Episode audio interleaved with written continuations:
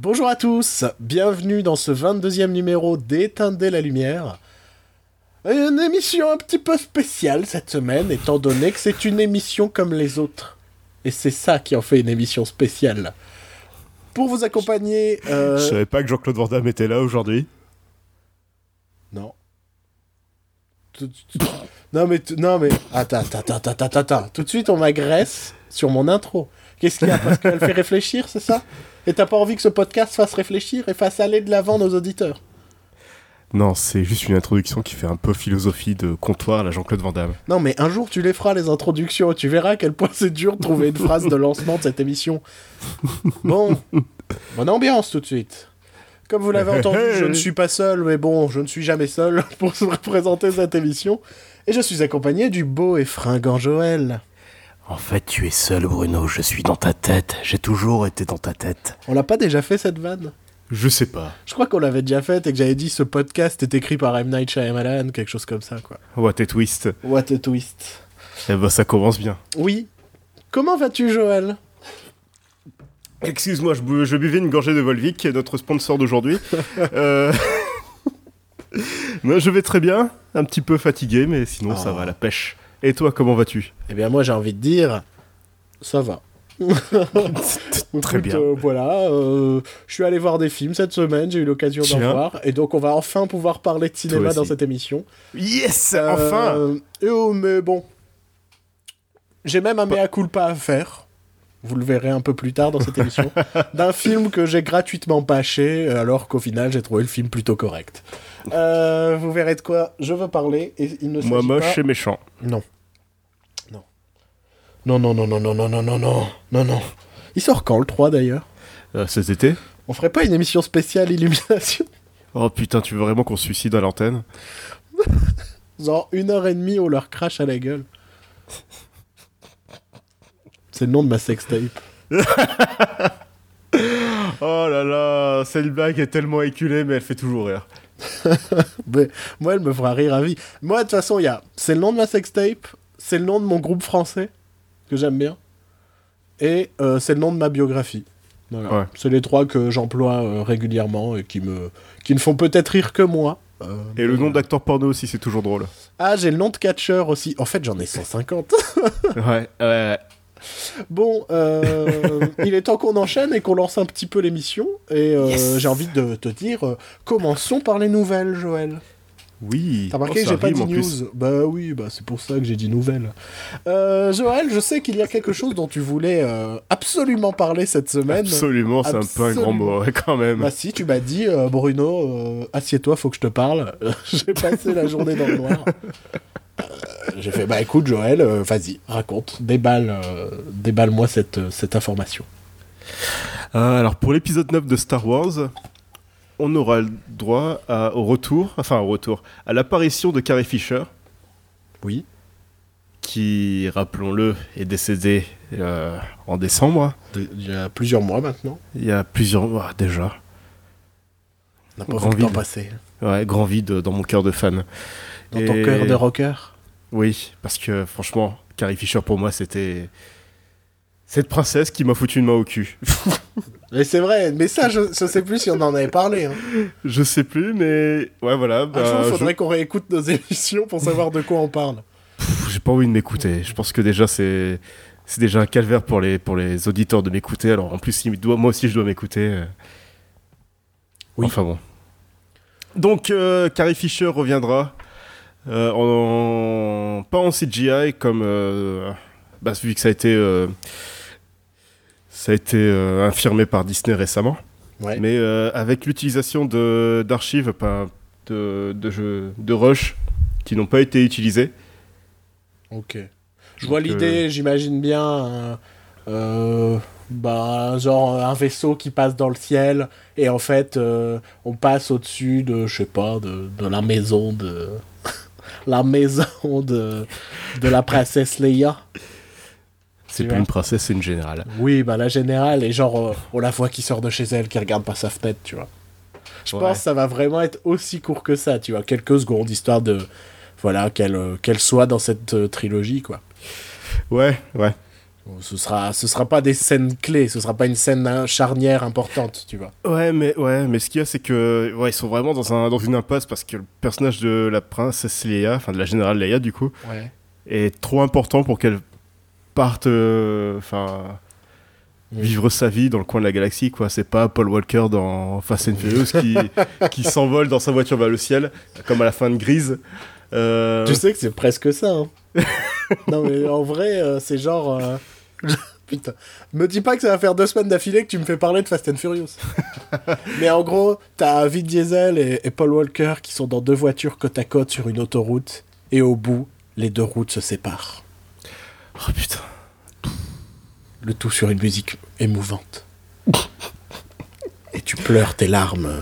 Voilà. Donc je disais que Carrie Fisher, c'est pas Paul Walker dans Fast and Furious. Voilà, je le Fisher dis. n'est pas Paul Walker. Scoop, Carrie Fisher n'est pas Paul Walker. Scoop TMZ. Même si les deux sont morts. Euh, autre chose à rajouter parce que bon, euh, tu m'en pendant qu'on préparait cette émission, tu m'as parlé de ça. J'ai fait ouais, bon, d'accord, on va faire 45 secondes dessus. Là, on est déjà à plusieurs minutes. Je pense qu'on va pouvoir enchaîner, non? Ouais, voilà. On Ouais. a au moins un quart d'heure. Euh, On a envie de se faire des amis aujourd'hui. Et euh, c'est pour ça qu'aujourd'hui, on va parler d'une annonce qui a été faite, ou enfin, c'est pas vraiment une annonce, c'est une confirmation qui a été faite il y a quelques jours. C'est que le, le film Camelot arrive, euh, prévu, le tournage est prévu pour 2017, et donc ce serait le premier volet euh, d'une trilogie Camelot donc euh, basé sur la enfin suite de la série euh, d'Alexandre Astier dont la dernière saison terminait sur un pas un cliffhanger mais euh, en tout cas une fin ouverte Une fin avec Sylvester Stallone. il y a Sylvester en fait c'est Sylvester Stallone qui va reprendre le rôle d'Alexandre Astier C'est- Ah. c'est l'annonce qui a été faite Euh, non plus sérieusement donc voilà cette euh, trilogie enfin le premier volet de cette trilogie, en tout cas, a été confirmé euh, cette semaine par Alexandre Astier dans le Gros Journal, l'émission de Mouloud Achour. Oui. Et en off, on s'est posé la- cette question de n'est-il pas trop tard pour faire un film Camelot Ça s'est terminé quand Camelot déjà? Camelot, Le mec qui a- ça a dû se terminer Qui a fait ses recherches. euh, En 2010, voilà, ça fait- ouais. Ça fait 7 ans que Camelot est terminé. Donc euh, la hype Camelot, c'était vraiment entre, bah, pendant le- la diffusion de la série entre 2005 et 2010. Ouais, je pense que même c'était euh, c'était pas la première année, je dirais euh, troisième, quatrième année, mais après c'est retombé aussi. Ouais, voilà, donc s'ils voulaient vraiment sortir sa trilogie, ça fait 6-7 ans qu'ils en parlent. Ouais. Euh, bah, c'était vraiment à la fin de la série en fait. Bah c'est ça, il- il, aurait fallu la sortir direct. Ouais, voilà, parce que je sais que. Enfin, j'ai jamais regardé Camelot, je vais pas critiquer la série. Euh, j'ai rien contre Camelot, j'ai rien contre Alexandre Astier, je, la- je le trouve très drôle. Euh, Mais ouais, c'est trop tard. C'est. Bah surtout que C'est pas la fanbase qui va faire le succès du film. Ouais, c'est enfin, parce que là en euh, gros, on va pas se mentir, euh, le, le premier film risque d'attirer ben, sa fanbase Ouais. et euh, et bon quelques curieux, tu vois. Mais moi je dirais qu'au grand max, au grand max, le premier film va attirer un million. Au grand max. Au grand max, ouais. Et euh, je me trompe peut-être. Et Ouais, tant mieux les si films- je me trompe, tant mieux pour lui. Mais donc de là, un, un film qui fait un million de spectateurs, je suis pas sûr qu'on en lance tout de suite une trilogie. Et puis c'est un film Camelot, donc ça va être un film euh, fantasy avec un budget à la française. Ouais. Ouais. Euh, déjà, je sais même pas combien il va avoir de son budget, enfin comme budget pour ce film. Je pense qu'il pas- demande pas mal. Et je pense que ça a été une des raisons pour laquelle il a galéré à monter le projet. Ouais, ouais, donc euh, ça va être très compliqué. Hein. Ouais, très- ouais, ouais. Moi, En plus, il veut faire une trilogie. euh, Enfin, franchement, pas. je sais pas dans quoi il se, se lance là. je sais pas, il s'est peut-être dit que oh, ça marche pour James Cameron, donc je vais faire pareil, mais. Ouais, mais James Cameron, euh, il vise le monde. Tu vois, dans- non, mais en termes de spectateurs. Oui, c'est vrai. Euh, va sortir en France, va peut-être sortir vite fait en Belgique et en Suisse. Oui. Voilà quoi. Euh, Donc je te dis, moi, max, max je pense à 1 million. Euh, si on inclut Belgique et Suisse, on va dire 1 million 2, 3. Et voilà quoi. Ça va Et pas garantir euh, la trilogie. Pour moi, ça hein. ne garantira pas une trilogie. Je trouve ça dommage de la part d'Astier de, de peut-être un peu s'enfermer dans, dans, dans cette saga parce qu'il sait que c'est ce que ses fans veulent.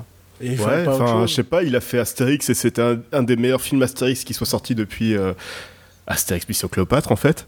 Bah, pour moi, c'est même un. un, un- C'est pas un meilleur film, mais c'est un meilleur film Astérix. C'est un meilleur Astérix que Mission Voilà. Cléopâtre, oui, ouais. Et, Euh.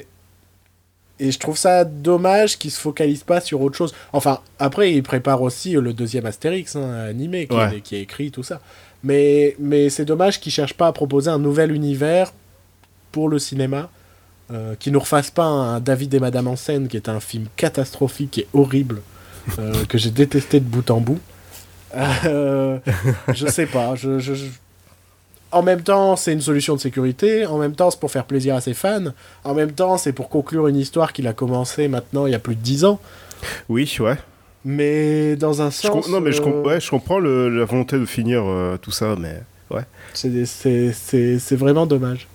Ouais. Mais on va dire que lui, au moins, il a le mérite de tenir ses promesses. Oui. Euh, à l'inverse d'un autre réalisateur euh, qui euh, nous, a- nous- nous avait déjà chié littéralement à la tronche il y a quelques On semaines. a fait toute une séquence sur lui il y a quelques semaines, oui, je me rappelle. puisque euh, cet, euh, cet homme euh, qui était autrefois un mec brillant avait eu l'audace d'annuler Hellboy 3. Enfin, pas de l'annuler, mais de faire. de, de le teaser et au final de faire non, non, en fait, il n'y a rien. Et dernièrement, au cours d'une interview, donc on parle bien les biens de Monsieur Guillermo del Toro, Ouais. il a plus ou moins affirmé dans une interview que euh, je vais jouer Guillermo del Toro. D'accord. non, mais en fait, euh, mon adaptation euh, des montagnes hallucinées, bah c'est mort. hein. Mais il fait quoi, lui, de sa vie? Voilà. C'est Donc- quoi ses projets? Il a 50 milliards de projets, mais il fait rien. Il fait qu'annuler, et surtout que en plus, les montagnes hallucinées, euh, donc euh, adapté d'un livre de Oui. H.P. Lovecraft, Ouais. euh, c'était un de ses projets que les gens attendaient le plus. Dans le Et sens c'était la, c'était la euh, raison pour la raison pour laquelle il avait quitté euh, le Hobbit. Ouais. Parce que James Cameron lui avait dit ouais mais non fais des trucs que tu veux faire. ouais. Il avait quitté le Hobbit pour faire les montagnes hallucinées donc ça fait 7 ans. Ça fait ouais ça fait Le Hobbit, oui, je pense que c'est 2010, quelque chose comme ça. Ouais voilà donc ça fait 7 ans qu'il a quitté ça pour un projet qu'il fait même pas. Non. Ah Eh, j'ai encore confiance aujourd'hui en Guillermo del Toro. ah bah ça fait un petit moment quoi. Moi j'ai perdu confiance en lui. Franchement, moi, il me rend, ça me rend trop triste à chaque fois que, que je lis un truc sur Guillermo, Guillermo del Toro. Parce qu'à chaque fois, c'est pour me décevoir, c'est pour me faire mal. C'est, euh, j'ai l'impression qu'en fait, il m'écoute et il fait, ah, Bruno, il a encore espoir pour moi parce qu'il sait que je dois faire les montagnes hallucinées. Eh ben, je vais pas le faire. Juste pour me faire chier. Va te faire foutre Bruno. tu vois? J'ai envie de dire que euh, Guillermo del Toro, c'est un peu le, le George Martin de, de ma vie cinématographique. Il aime tuer les projets que j'aime et que j'ai envie de voir, tu vois. c'est vrai. T'as envie de voir Hellboy 3 Non. Bim T'as envie d'un Pacific Rim 2 Pff, Pas trop, mais ça peut être sympa. Bah écoute, je vais, le- je vais le faire, mais en même temps, je vais pas le faire. Je vais juste le produire. Et là, les montagnes hallucinées, quoi. Surtout que ça fait. euh, J'ai j'ai envie de dire, ça fait depuis toujours qu'on attend une vraie adaptation d'H.P. Lovecraft au cinéma. Puisqu'il y en a eu, mais qui était merdique. Euh... Et bah, ce sera encore pas pour cette fois. Donc, euh, merci, monsieur Guillermo del Toro. Euh, je te dis pas à bientôt. Je te dis. euh, Je sais pas. J'ai pas envie de t'appeler. J'ai plus, envie- j'ai plus envie de voir ton nom en ce moment. Euh, voilà. Ah c'est triste. Ah, c'est Ah. triste. Je pense qu'il faut qu'on se remette du baume au cœur. Oui. Et donc, euh, cette, enfin, cette semaine, aujourd'hui, euh, avec Joël, lorsque nous, euh, nous étions en train de traîner sur les internets afin de préparer cette émission et de savoir euh, ce qu'on aurait pu rater comme, euh, comme information cette semaine, ben, on a découvert qu'on a raté une information qui était sortie il y a bientôt deux semaines. Voilà le 30 mars. Donc voilà, donc toujours euh, état de la lumière au cœur de l'actualité. Numéro 1, scoop. Euh, et en fait, il y a quelques temps, il y a eu un teaser euh, d'annonce de tournage du nouveau film d'Alain Chabat, dont on vous Yes avait parlé il y a quelques semaines et qui à l'époque s'appelait Un cadeau tombé du ciel, je crois. Un cadeau du ciel. Euh, un cadeau du ciel, d'accord, et qui maintenant s'appelle Santa et compagnie. Euh, J'ai un souci avec le titre, on en, on en parlera par la suite. Euh, donc, qui sera, qui s'avère être l'histoire du, du Père Noël, qui se retrouve à devoir, qui se retrouve un peu dans la merde au Donc, le Père moment. Noël joué par un Chabat. Ouais, Père Noël joué par la Chabat, au moment où euh, où euh, tous ces lutins vont tomber malades à l'approche Ouais. des fêtes, voilà. Ouais. Oh, mais en fait, ça explique pourquoi il se laisse pousser les cheveux, la barbe depuis des années. Non, mais c'est ça. Et, euh, et surtout, donc le film est prévu pour le 6 décembre, près d'un concurrent quand même massif qui s'appelle Star Wars et dont on vient de parler il y a quelques instants. Mais je crois au succès du film, parce que de, du pitch, de, de- du concept, tout ça, on se rend compte que ça, ça va quand même être un film familial Ouais. qui risque de, de viser les plus jeunes. Oui, et un film familial, c'est toujours une bonne alternative pour Star Wars parce que je rappelle, euh, à l'époque de l'épisode 7, il y avait Alvin et les Chipmunks 4 au cinéma. Et il a réussi à cartonner malgré tout. Et Du moins en France. Et surtout, euh, je sais pas si tu te souviens, on avait râlé qu'il n'existait plus de film de Noël au moment de Noël. et je pense que, que, que Monsieur Chabat nous écoute en secret. Voilà. Et, En et- fait, en fait, il y a deux personnes. Il y a Mord et Théo qui nous écoutent en secret et qui fait tout le contraire de ce qu'on dit. Et Alain Chabat qui continue euh, à nous faire plaisir tout le temps. à faire Ah, ils ont raison, il n'y a plus de film de Noël, alors je vais faire un film de Noël. non, mais moi je trouve que c'est un super plan parce que euh, je pense que ça risque de marcher, un, bon- un bon petit film de Noël familial. Euh, mon seul vrai souci, je te dis, c'est avec le titre. J'aime pas le titre, Santa et compagnie. Déjà, euh, Santa, ben, on le dit pas en fait en France. Mm, non. Donc euh, je trouve ça un peu dommage et je, je le trouve un peu plat, quoi. Santa et compagnie. Bon, ouais. Pourquoi pas. Pourquoi pas, ouais, mais après. Euh, Voilà, donc euh, il y a eu un micro-teaser qui est juste une petite annonce de tournage, mais il y a un petit truc atypique dans cette bande-annonce, dans, dans ce teaser, c'est que euh, j'ai remarqué ça, c'est que euh, on voit une, une, une vingtaine de lutins qui s'affairent à préparer euh, le plateau de tournage, et je me suis rendu compte que la vingtaine de lutins est en réalité jouée par deux comédiens seulement. Ouais. Un homme et une femme. L'homme qui, de ce que je viens de lire, est Bruno Sanchez, donc un des mecs de Catherine et Liliane de Canal+. D'accord. Et, euh, et voilà, quoi. Donc le mec qui n'est pas Lex Lutz. Oui, voilà, l'autre. et, euh, et non, et ce que j'ai envie de dire, c'est que ce plan est cool. Dans le sens où, bah, quand on se rend compte de ça, on se rend compte de la performance technique qui est faite. C'est-à-dire qu'on a l'impression que c'est juste un plan tout simple où on nous montre plein de lutins qui savent faire tout ça. Et, mais quand on se rend compte que ce sont les mêmes acteurs qui jouent euh, plein de ces lutins, on se dit ah merde donc en fait c'est propre c'est bien fait c'est qui? Que d'accord euh, il y a du boulot c'est pas euh, les visiteurs 3 où où encore et toujours on met ben quand il y a deux personnages joués par Christian Clavier on en met un à gauche de l'écran un à droite. Et puis voilà c'est tout simple. On fait un split screen qu'on camoufle. Euh, là non il y a eu un effort de travail. Donc ça fait plaisir de voir ça ne serait-ce que dans un teaser d'annonce de tournage de film. Euh, donc voilà ça fait plaisir. Et aussi au, ca- au casting, parce qu'on n'a pas précisé le casting, normalement il y aura euh, Pio Marmaille qui est annoncé, Ouais. Audrey Tautou et Ah. le Palmacho. Ah ouais. Voilà, Cool. entre autres. Sympa. Voilà. Voilà, on a parlé de, de tonton Alain. on, Voilà, peut ça fait, ça fait plaisir on là. peut- Ça, là, je me sens apaisé. on peut, on peut euh, redevenir méchant. un tout petit peu. Ou pas Oh forcément non, méchant. mais j'aimais bien être gentil là. Franchement, on va être gentil. hein. Je pense que cette émission va plutôt être gentille. Euh, J'ai envie de faire un, un petit point série, très court. 5 minutes, pas plus, parce qu'on sait que euh, quand on parle série, des fois on vous parle de trucs que vous connaissez absolument pas et donc on vous perd un peu. Euh, donc j'ai envie de faire un petit point très court. Euh, D'abord, j'ai envie de vous conseiller une petite série, petite série entre guillemets, euh, qui s'appelle This Is Us, qui est une série de la NBC. Et, et le hasard veut qu'elle soit lancée ou qu'elle ait été lancée cette semaine sur Canal Plus en Prime. Qui est, je dirais que c'est un Modern Family, mais en sérieux, touchant et, et plus, plus ambitieux. Enfin, c'est pas une sitcom, quoi. C'est, on est vraiment dans un format euh, euh, 45 minutes et on, va nous, ra- on nous raconte euh, le quotidien d'une, famille euh, entre euh, euh, une, une sœur euh, obèse, mais vraiment euh, la vraie maladie de l'obésité, quoi. Pas juste elle a un surpoids. euh, entre. euh, Batamara dans le film français. Voilà. Attends, mais ça, c'est ça quand même. Bon, on n'en reparle pas.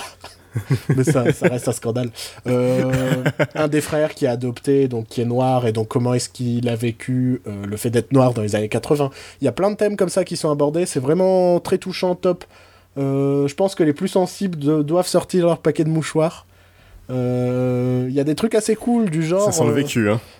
non, c'est faux. Du genre, il y a un personnage, on sait que d'ici à 20 saisons, il va mourir. Parce qu'on a déjà vu une séquence où euh, bah, on sait qu'il est mort.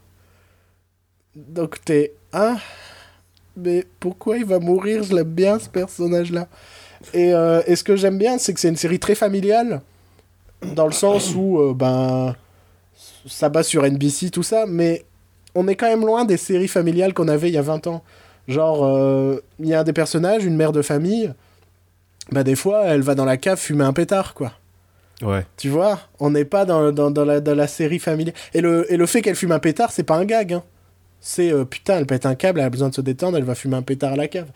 Euh, on est loin de... euh, Oh, regarde mon chéri, je t'ai fait une tarte aux pommes. Tu vois Non, mais ce cliché des, des séries familiales. Donc c'est vraiment... Une- pas, il faut pas un épisode super spécial où ils expliquent en fait le cannabis c'est mal. Non, exactement. Le, le, le propos de Et cet épisode-là, c'est pas ça. Et t'as la- t'as l'ado au lycée où il y, a son- y a son pote qui arrive et fait Hé mec, tu veux un joint? C'est bon pour toi. Euh, donc voilà, je vous conseille cette petite série. Euh, toujours très rapidement, étant donné que j'avais dit qu'on allait faire 5 minutes, mais comme je regarde pas du tout le temps d'enregistrement, je ne sais pas si on va... oh, je pense qu'on a déjà dépassé les 5 minutes. Euh, un petit coup de gueule par rapport à Doctor Who, donc série anglaise que tout le monde connaît plus ou moins. Euh, de nom ou, ou de visuel, puisqu'on a toujours force. on- je pense qu'on a tous déjà vu au moins un Dalek quelque part. c'est tellement multi-référencé euh, au cinéma. Euh, donc Doctor Who, c'est plus un coup de gueule envers la BBC euh, Ouais. elle-même, qui spoil, qui spoil pardon, lourdement la future saison. C'est-à-dire qu'on nous a déjà annoncé le retour d'un comédien des quatre premières saisons de Doctor Who Ouais. que j'ai pas envie de spoiler euh, dans notre émission. Mais Oui, disons oui, que ça a oui. été ouvertement spoilé, genre en- sur la page Facebook, genre Hey, il revient Et toi, t'es mais ta mère? J'ai pas envie de le savoir. Euh, pourquoi pourquoi est-ce que vous me surprenez pas avec ça? Euh, Autre souci que j'ai, moi, c'est par exemple. euh, on vient de nous annoncer que la nouvelle compagne, j'aime pas le terme compagne, mais j'ai toujours du mal à trouver. Ah, Les- L'assistante, c'est vrai Ouais. qu'en en anglais ça se dit companion, donc euh, Ouais. t'as envie de dire compagne en mais chez français, nous, compagne, c'est la femme, quoi, donc c'est particulier. Oui, voilà, ouais, assistante, c'est bien. Ouais. La, nouvelle assistante du docteur est donc euh, homosexuelle. Ouais, cool, super. Mais pourquoi nous l'annoncer maintenant plutôt que nous le laisser découvrir dans la série, tu vois? Je sais pas, c'est juste pour montrer que, hé, on est divers. Vous avez vu, des- on est moderne. Ouais, on, on est moderne, on est, euh, on est progressif. Ouais. Euh, ouais, mais bon, euh, c'est cool. T'as fait un article, mais t'as gâché, je pense, euh, certains éléments scénaristiques des épisodes. Ouais, surtout que maintenant on va la voir. euh, Mais en ah fait, bah, en fait, elle est homosexuelle. Enfin, tu veux. Tu vois pas encore son personnage, t'as déjà cette étiquette sur elle. Non, mais c'est ça. En fait, on a déjà plein d'informations sur les personnages, les trames de la saison, ce genre de choses. Et on a envie de dire, mais on a envie de le découvrir par nous-mêmes. hein. Ouais, ouais, non, mais c'est ouais, c'est ce que je te disais en off. C'est ça fait quelques années que la BBC chie sur la promo de Doctor Who sans, sans honte, quoi. Euh, Ils avaient spoilé l'année dernière le retour de Gallifrey, euh, plein de trucs comme ça. C'est c'est- dommage parce que ça gâche, euh, ça gâche la surprise, ouais, Ouais. tout simplement. Je, je comprends pas, je comprends pas aujourd'hui qu'on fasse ça euh, aux spectateurs. Ça donne envie de, de dislike les pages Facebook ou ce genre de choses, quoi. Ouais, c'est comme si euh, la chaîne d'HBO spoilait les morts de Game of Thrones. euh, Trois Oh. épisodes avant que ça arrive. Ça me fait penser à un truc par rapport à This Is Us, un truc qui, euh, je trouve, gâche un peu la série. C'est NBC elle-même. Ah, NBC qui gâche une série non, mais en gros, quand il y a un passage émouvant ou un peu atypique, à la fin de ce passage, t'as un bandeau qui apparaît avec partager ce moment avec le hashtag share this moment, tu vois. Et t'aurais dire, mais putain, mais genre, on vient de vivre une séquence émotionnelle, et toi, tu viens de nous faire chier avec ton truc, genre, partage-le sur Twitter, Hashtag, tu vois. hashtag Ou cancer. genre, un des derniers épisodes que j'ai vu, euh, t'as Seth Meyers qui passe, tu vois. Ah oui, il apparaît en bas, genre. Hey, hey Non, non, non, non, non, il, il- dans la, dans la- dans l'épisode. Ah, dans les. En gros, t'as les personnes qui se battent en plein New York, et en fait, il y a Seth Meyers qui est là, qui regarde la scène. Et, euh, et en gros, je sais plus ce que dit un des persos, puis après, le Seth Meyers se casse, et il faut au revoir Seth Meyers. Oh putain, l'autopromo à deux balles. Et, euh, et donc, t'as le truc Share this moment. Tu vois. Et je fais Mais non. Pourquoi Pourquoi vous faites ça? Enfin bon, bref, regardez quand même This Is Us, c'est bien. Euh, Ouais, ouais. Euh, en parlant de trucs bien et qui me rend ronchon, euh, on a appris cette semaine l'annulation de Man Seeking Woman, qui est une série dont j'ai déjà eu l'occasion de parler dans notre euh, épisode avec un invité. Donc si vous voulez en savoir plus sur cette série, bah, allez écouter cet épisode. Mais sachez que c'est vraiment une série top, hyper originale, et si vous avez envie d'une C'est l'épisode 15. d'une comédie qui change des sitcoms habituels et qui va vous proposer un truc complètement dingue, regardez Man Seeking Woman. Et donc, ben, la saison 3 sera la dernière, enfin, et la dernière, puisqu'elle est déjà sortie. Et ça me rend très triste. Hmm. C'était dans quoi, ça? Ça me rend très triste. C'est pas dans South Park? Je Ah, c'est pas, Servietsky, putain. Euh, de South Park. J'essaye de faire vite, mais en fait, je pars dans tous les coins. Ouais, Euh, très professionnel, bravo. Je t'emmerde.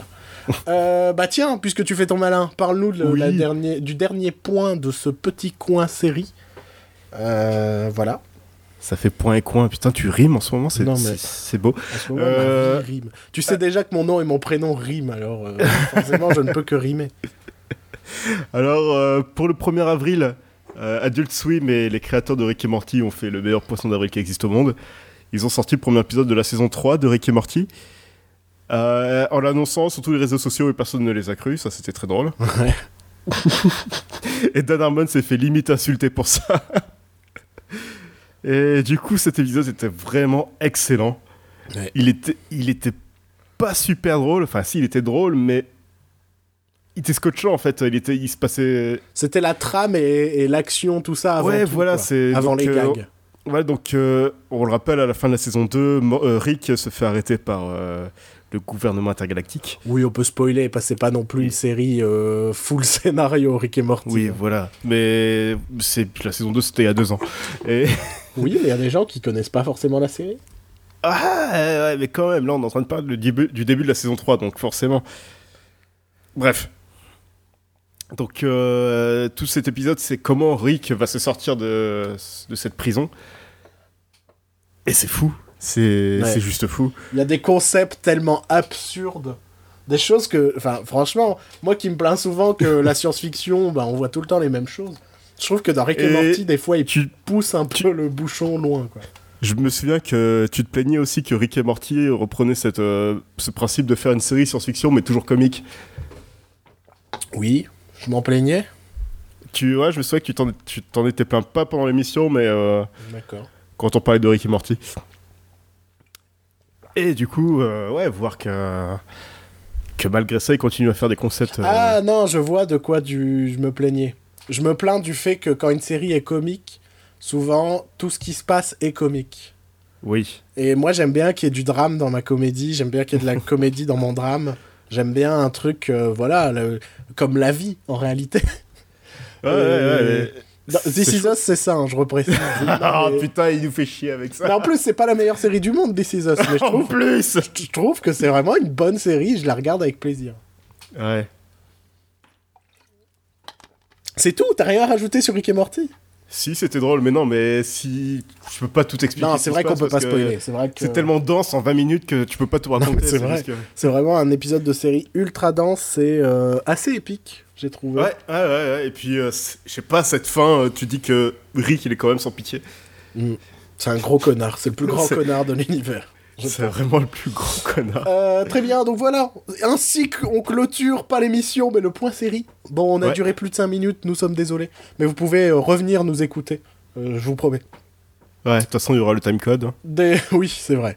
Et d'ailleurs, je pense qu'il est temps que je, que, je, que je fasse mon mea culpa. Euh, Qu'en penses-tu? Je pense qu'il est l'heure. Et que je parle euh, Ouais. euh, d'un film que j'ai euh, honteusement euh, bâché ces dernières semaines sans l'avoir vu. Et, euh, et surtout, j'ai dit Eh ben, des choses. Bravo. hein. j'ai dit des choses euh, par rapport à la bande-annonce que j'avais vue à l'époque qui ne sont absolument pas vraies. Mais genre, pas du tout. Mais en même temps, je donnais mes impressions par rapport à la bande-annonce et de ce que je comprenais par rapport à la bande-annonce. Et quand j'ai vu Ouais. le film, je me suis dit, ah non, ça n'a aucun rapport en fait. Euh, donc ce film, c'est Grave, de euh, Julia Ducournau. Ouais. Euh, donc, film français de genre sur le cannibalisme, tout ça. Et donc, je me souviens qu'à l'époque où j'avais parlé de la bande-annonce, j'étais convaincu que le personnage principal était une activiste végane. Euh, ben, en fait, c'est ce qu'on voyait de cette bande-annonce. Enfin, moi, j'avais vraiment ce sentiment-là où elle faisait des actions euh, euh, anticarnistes et, euh, et se retrouvait à aimer le goût de la viande et à devenir cannibale, tout ça. Et donc, je pensais que le propos du film allait être assez lourd là-dessus et que ça allait être très. euh, comment, comment dire ça? Moralisateur j'ai envie de dire, mais, euh, mais euh, trop insistant, tu vois, un truc euh, plus que moralisateur, tu vois, vraiment genre forcing. De, de Genre la péta? Genre la péta. mais, mais en fait, absolument pas. Mais genre pas du tout. Euh, oui, le personnage est vegan, c'est tout. Tu vois? C'est tout. Ouais. En fait, c'est juste que le personnage est vegan et c'est juste parce que. Et je comprends comment ça a été conçu. Euh, c'est- ça sent l'idée, genre, eh, t'imagines un scénar où une vegan elle devient cannibale? Et en fait, je pense que le film est parti de cette idée-là, ils ont construit le reste. Et en fait, le fait qu'elle soit vegan sert peu. Ça sert juste à ce postulat de base de se dire Ouais. une vegan qui devient cannibale. Et surtout, sans trop en dire, ça fait sens scénaristiquement, quoi. Euh... Alors. oui, je fais mon mea culpa. Mais pas tant que ça quand même. hein. Pas tant que ça, parce que je reste quand même un connard. Mais euh, non, c'est un bon film, très compétent. Euh, surtout d'un point de vue esthétique, on sent que bah, la réalisatrice est forcément influencée par un mec comme Nicolas Winding Refn. Euh, Il y a vraiment des séquences où tu dis d'accord, elle a aimé euh, Only God Forgives, donc elle a refait une séquence un peu dans ce style-là, tout ça. Euh, Bon, au moins elle a pris la photo de Nicolas Winding Refn, parce que, je le répète, hein, euh, NWR est un excellent photographe. Non mais c'est vrai, je trouve que ses films sont très très jolis. Mais Oui, c'est oui, un mauvais sûr, hein. raconteur d'histoire. Là au moins elle a le mérite de savoir mieux raconter une histoire que Nicolas Winding Refn. Et euh, donc le film est, On est vraiment des amis. Hein. le film est vraiment compétent en termes d'écriture, est vraiment compétent en termes de mise en scène, est Mhm. compétent en termes de direction d'acteur, mais pas toujours. Euh, tu sens que c'est un premier film et par moment il y a vraiment, il y a vraiment deux trois plans. J'ai trouvé la comédienne principale à chier. Là, le reste du film, j'ai trouvé euh, très correct, tu vois. Ouais. Mais il y a vraiment et un plan euh, qui se qui se veut très orange mécaniquesque et, euh, et qui est ridicule en fait. Où c'est vraiment un, un long shot où on avance dans une soirée et en fait plus on avance plus on se rapproche du visage de la de l'héroïne qui est en train de mater un mec en s'imaginant en train de le bouffer, tu vois. Sauf Ouais. qu'elle fait une de ses têtes sur ce plan que j'ai explosé de rire dans la salle, tu vois. Moi, je trouvais ça ridicule. Donc, donc tu sens que c'est un premier film dans ce sens-là, où il y a des, des trucs de grande qualité et des, et des petits défauts qui viennent s'insérer euh, tout le temps. Mon vrai souci avec le film, le, le, le, le- vrai truc qui me fait dire que c'est un bon film et pas un chef-d'œuvre comme la plupart des gens le, le clament, c'est que pour moi, c'est pas vraiment un film de genre. Euh, pourquoi? Parce qu'à la base, ce qu'on entend par film de genre, c'est avant tout, euh, c'est en gros, c'est pour le différencier d'un d'un cinéma dit plus d'élite. Euh, en gros, il faut différencier une idée de cinéma noble et cinéma de genre. Euh, donc, euh, dans genre, on peut tout mettre. C'est à la fois du cinéma de divertissement, ça peut être du cinéma d'auteur, mais c'est un cinéma qui essaye de s'éloigner des codes du cinéma classique, du cinéma noble, du cinéma euh, pas forcément populaire, mais du cinéma avec un grand C. Là, on est quand même là-dedans, je trouve. Puisqu'au final, le film est en réalité plutôt un drame avec quelques touches de cannibalisme. Mais c'est avant tout un drame, en réalité. Euh, c'est avant tout l'histoire d'une jeune fille qui est mal dans sa peau et qui va se retrouver. euh, En gros, dans, dans... en gros, c'est une jeune fille qui veut devenir végétarienne. C'est une végane. Euh, pardon, végétarienne, pas du tout. Justement, je voulais dire c'est une jeune fille végétarienne qui veut devenir euh, vétérinaire. Donc elle va en école pour devenir vétérinaire et donc c'est toutes les déconvenues par rapport à son métier, par rapport au fait que euh, bah, des fois ils font du mal aux animaux, par rapport à les relations avec les gens. Il y a aussi tout un truc sur le bizutage euh, qu'on vit, enfin qu'on vit, je l'ai jamais vécu, mais qu'on peut vivre dans ce genre d'école. Euh, Donc c'est avant tout, je dirais, un, un drame sur l'insertion, sur, sur la vie scolaire, sur, sur le bizutage, sur ce genre de choses, avec des petites touches de cannibalisme. Mais quand je dis petites Ouais. touches, je dis petites, petites, petites, petites touches de cannibalisme. en réalité, le truc qui me scandalise le plus, c'est que ce film est interdit aux moins de 16 ans. Oui, ouais, c'est vrai. Et c'est un putain d'argument euh, médiatique, j'ai envie de dire. Enfin, en gros, le film mérite même pas un moins de 12 à mes yeux. Sincèrement, je vais vous dire tout ce, tout ce qui est entre guillemets trash qu'on voit dans le film. Un doigt qui se fait grignoter, une coupure, une morsure, on va dire, à la joue, et une jambe grignotée, qui a déjà été grignotée, une jambe. Mhm. Voilà. Ok. Voilà. C'est c'est Moins moins de 16 ans. moins de 16 ans. Vraiment, moins de 16 ans. Ce film est interdit aux moins de 16 ans. Vous êtes C'est sérieux pas le message qui est plutôt censuré en fait? Bah non, parce que en gros, il y a... Enfin... Non, je pense pas. Pourquoi le message serait censuré? On sait qu'aux États-Unis, euh, la MPAA sont des gros cons. Dans le sens Oui. où dès qu'un film présente des personnages homosexuels, euh, tu peux être sûr qu'il sera euh, R. Ouais. Donc, donc qui est le, le, le, le, le- le- comment?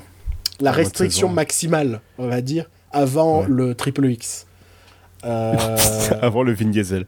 Avant le NC17, tu veux dire? Non, R c'est a- au-dessus encore. Non, il y a NC10. ah bah non, bah euh, non, je suis con, bah c'est NC17, pardon. Ouais. Euh, les films qui présentent des personnages homosexuels sont très souvent NC17 à cause de la MPA. Donc en France, je pense pas qu'il y ait un souci de message ou ce genre de choses. Euh, non, je pense que ça a été une décision faite avec le distributeur. Dans le sens où, putain, on a quand même fait un film sur le cannibalisme, même si on monte très peu. Euh, c'est un argument. Dans le sens où je pense qu'il y a des gens qui sont allés le voir. Moi, je vais pas vous mentir, c'est une des raisons pour lesquelles je suis allé le voir. En me disant, putain, il est quand même moins de 16 ans. Euh, donc je pense qu'il doit quand même montrer des trucs assez crus, tout ça, et je suis très curieux de voir ce qu'ils vont en faire. Et en fait, euh, non, ils en font rien, en fait. Il y a, vraiment rien de, de trash, quoi. À mes yeux, il y a vraiment rien de trash. Euh, donc, euh, bon, je pense vraiment que c'était un, un- Ouais, que c'était un... Allez, moins de 12 max, tu vois. Vraiment max. Euh, dans le sens où c'est, on est vraiment face à un drame, pour moi. Avant Mhm. d'être un, un film de genre sur le cannibalisme. Du Et- coup, c'est l'ultime film français. Un drame avec de la nourriture. Et, Donc il y a des scènes de repas. et justement, tu, c'est marrant que tu me parles, tu me parles comme ça, mais euh, moi je suis convaincu qu'il aurait fallu le vendre comme un drame, comme les autres. Ouais, mais il serait perdu dans la masse après. Mais non, au contraire. Je pense que si on l'avait vendu comme un drame comme les autres, putain, t'aurais eu des articles de gens qui auraient été genre euh, Oh mon dieu euh, Oh là là euh, Le cinéma français, tout ça. Et le bouche à oreille aurait été. mé- euh, déjà là, le bouche à oreille, il est plutôt correct parce que le film fonctionne pas, pas oufissime, mais fonctionne pour Ouais. un film de genre. Mais putain, je suis convaincu que si on l'avait vendu comme un, comme un drame, ça aurait été beaucoup plus intéressant et on aurait eu une réaction vraiment trop bizarre en mode putain, euh, je connais des gens qui sont allés voir ce film, mais apparemment euh, il est trash et machin et tout. Plutôt que faire regarder ce film sur le cannibalisme et t'y vas et tu vois juste un doigt grignoté et tu fais putain, euh, Ouais. remboursé, vraiment. Ça me fait penser à ces deux gens, un père et sa fille, qui sont sortis de sa fille du film. Ouais. Euh, bon, je dis père et sa fille, mais la nana, elle a genre une tro- 20 20-30 ans, quoi. Donc, Ouais. euh, et ils sortent, ils disent Ouais, c'était bien, mais c'était pas assez gore. Non mais, mais complètement. non mais franchement, c'est un film sur le cannibalisme, tu t'attends à quelque chose de gore, je trouve. ouais, bah oui. Euh, Forcément. Voilà.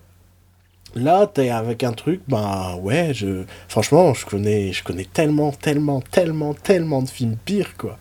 Et c'est ça qui me fait dire qu'on n'est pas vraiment face à un film de genre. Déjà parce que je trouve que qu'est-ce que le cinéma de genre aujourd'hui?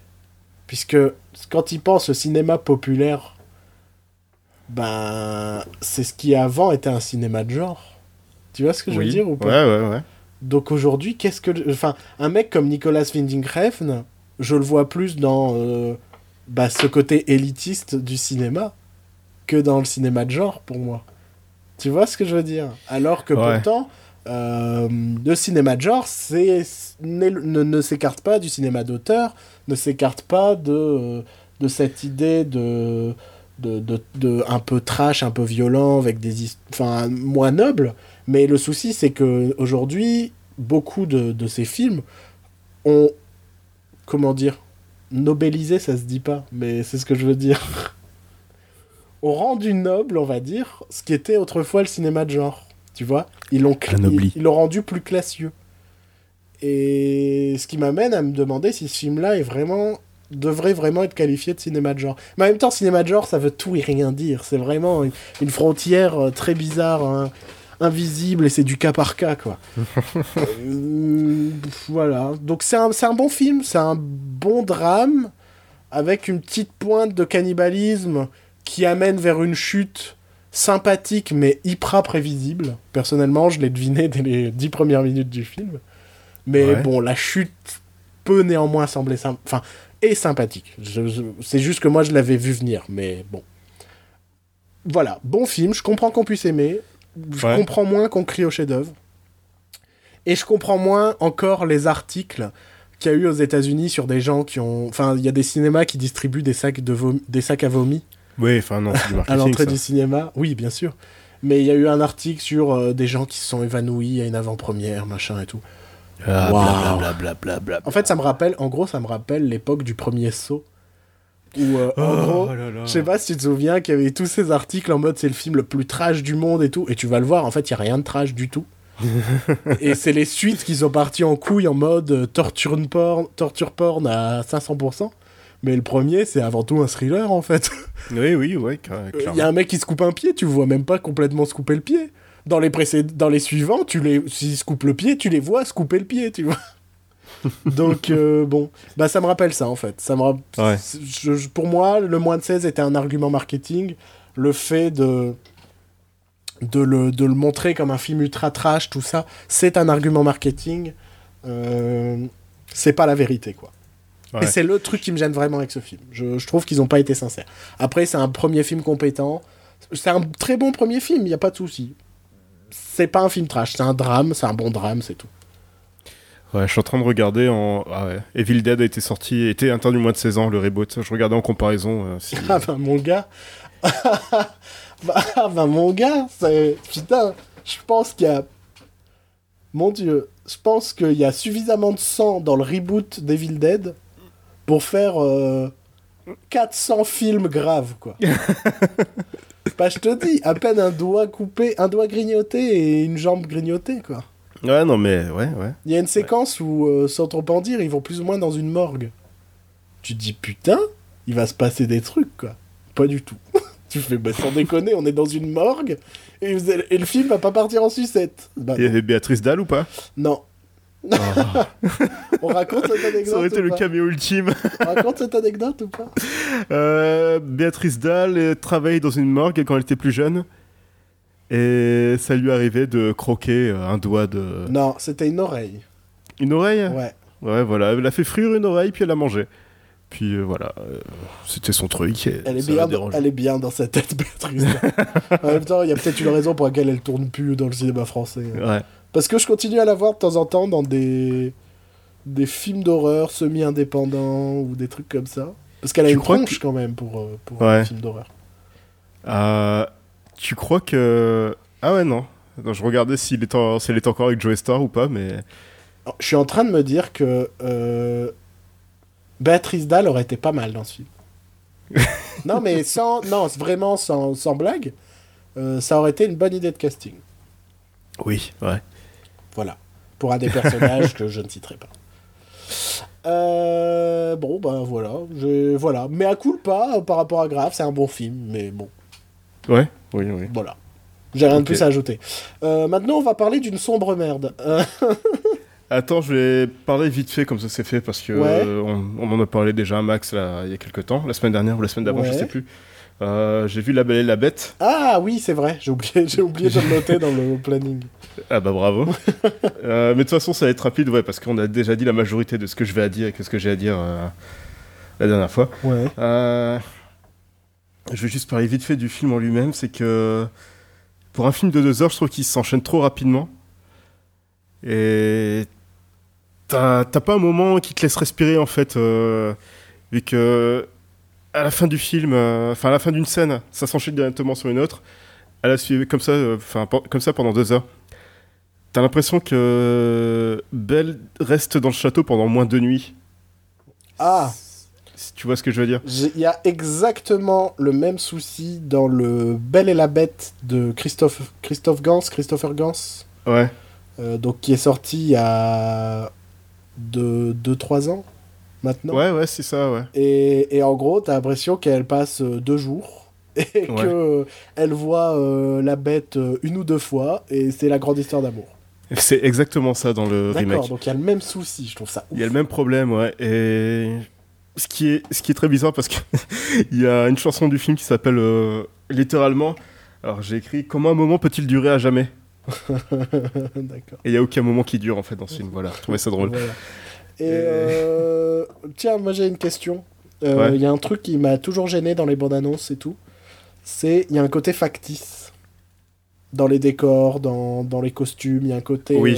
euh, Ouais, ouais. et c'est vraiment marqué. Enfin, c'est très présent dans le film. c'est très présent dans le film en fait, ouais. Ok.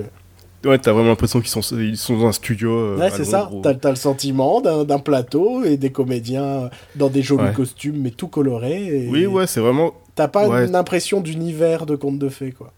Ouais, voilà. Limite, euh, je... parce que en fait, j'ai vu que deux remakes live de Disney du coup. Ouais, Et j'ai vu Cendrillon aussi, et Cendrillon était plus réussi dans ce genre. d'accord. Dans le sens, oui, où t'avais vraiment un univers, les décors étaient, les décors étaient beaux, les costumes étaient beaux, t'avais cette sensation de magie que t'as pas dans La Belle et la Bête. Ok. Et... En même temps, j'ai envie de dire que là, c'est un vrai réalisateur pour euh, Cendrillon. Ouais, Kenneth Branagh, c'est vraiment, c'est pas un branque ce mec. Voilà. euh, Et pour avoir réalisé les meilleures adaptations de Shakespeare au cinéma, c'est. Et l'autre, c'est Bill Condon. Ouais. Donc, euh, qui a bossé fait- sur des Twilight et sur euh, 30 jours de nuit. Quand Ouais. Un petit film d'horreur sympathique, quand même. 30 jours. Ouais, ouais, ouais. Mais bon. Euh, bon. Donc, euh, Et- on va parler d'un autre Ah, ouais, il y a encore un truc. Ah, il y a t'as encore encore un un- truc? Bah, oh, oh, préviens bah ouais, mais tu me coupes à chaque fois. J'essaye d'enchaîner. Je donne de la fluidité, hein Non, non, Euh, juste pour te dire euh, à quel point ça, ça sert à rien de faire des remakes live, c'est que la scène la plus, la plus vivante, la plus colorée, la plus animée, c'était euh, le passage de C'est la fête. De C'est la fête. Euh, Je, je n'ai jamais chanson- vu La Belle et la Bête. hein. Donc euh, la chanson C'est la fête, c'est la chanson que Lumière, donc la bougie, chante euh, à Belle. Et en fait, pendant tout ce passage, tu te rends compte que tout- toute la scène est animée en images de synthèse. Et que, ouais, voilà, le- la scène la plus vivante, c'est la scène qui est animée en images de synthèse. De toute façon, on en a déjà dit beaucoup de Ouais. mal de cette idée de, de remake de live. Mais du coup, ouais, ça me refait penser que Cendrillon, pour- dans ce sens-là, était plus réussi parce que même si Cendrillon c'était vraiment l'histoire de Cendrillon de Disney, ils ont quand même rajouté des trucs en plus comme euh, bah, une profondeur au personnage de Cendrillon, du prince charmant, tout ça. Que là, t'as rien vraiment plus de ce qu'il y avait dans le, dans le, dans le film d'animation La Belle et la Bête. Ouais. Voilà, c'est. Les acteurs sont bons, hein, sinon. Bah, en même temps, je trouve qu'il y a un truc dont on se plaint de moins en moins, ce sont des acteurs. Mm. Je trouve que ces 15 dernières années, il s'est vraiment passé quelque chose. Je pense que c'est parce qu'on a viré les Nicolas Cage ou les mecs comme ça. ils, se, Ouais. ils se retrouvent à tourner pour, euh, pour des DTV, tu vois. Ou... Ouais, bah oui, voilà, c'est ça. Et, et donc, on se retrouve au cinéma quand même avec des bons acteurs, quoi. C'est rare d'avoir une grosse merde au cinéma. Par contre, un seul problème, Ouais, enfin, un, un problème par rapport aux acteurs, c'est Ma Watson. ouais. Quand elle joue, ça va. Mais quand elle chante, c'est pas. c'est c'est- Moi, je l'avais déjà remarqué. euh, Dans les bandes annonces, ça s'entendait déjà, c'est plat et c'est autotuné. C'est autotuné à fond. euh, Et franchement, quand tu penses que bah, les films d'animation Disney, ils engagent souvent des chanteurs de Broadway, tout ça, pour chanter, du coup, ça s'entend vraiment que c'est- fort, c'est puissant. Là. Là, c'est plat. bah, Il y a quand même des chanteurs de Broadway, puisqu'il y a Josh Gad. Il y a Josh Gad, il y a- chanteur Broadway. Ouais. Euh, je sais pas si Luke Evans aussi était chanteur, mais en tout cas, il était très bon. Il s'en dedans, je sort trouvais. Il s'en sort bien je me En Gaston, il, est, il s'en sort très bien. Dan Stevens, c'est vraiment cool aussi. Ouais, Donc, euh, Dan Stevens de Légion aussi, qui joue la bête. ouais. Et ouais, Emma Watson, ben.